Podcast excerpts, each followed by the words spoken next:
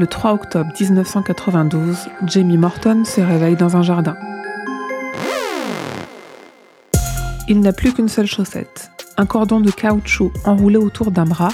Il se pique le bras avec une fourchette, répétant en boucle Quelque chose est arrivé.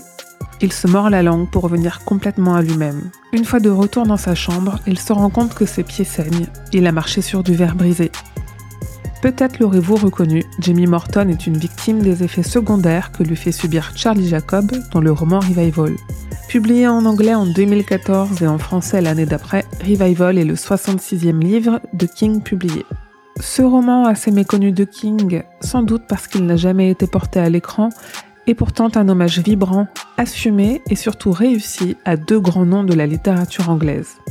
D'abord à une des grandes prêtresses du genre, Marie Shelley, la célèbre autrice à qui on doit notamment Frankenstein ou le Prométhée moderne. Et c'est aussi un hommage à Arthur Machen, et plus particulièrement à son roman de 1894, Le Grand Dieu Pan.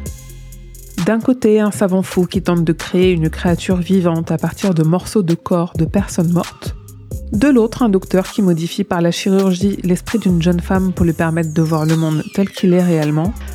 Ce mélange électrique a fait germer dans l'esprit de King une histoire d'un révérend maîtrisant l'électricité et pratiquant, par ce biais, des guérisons miraculeuses. Mais à quel prix pour les miraculer?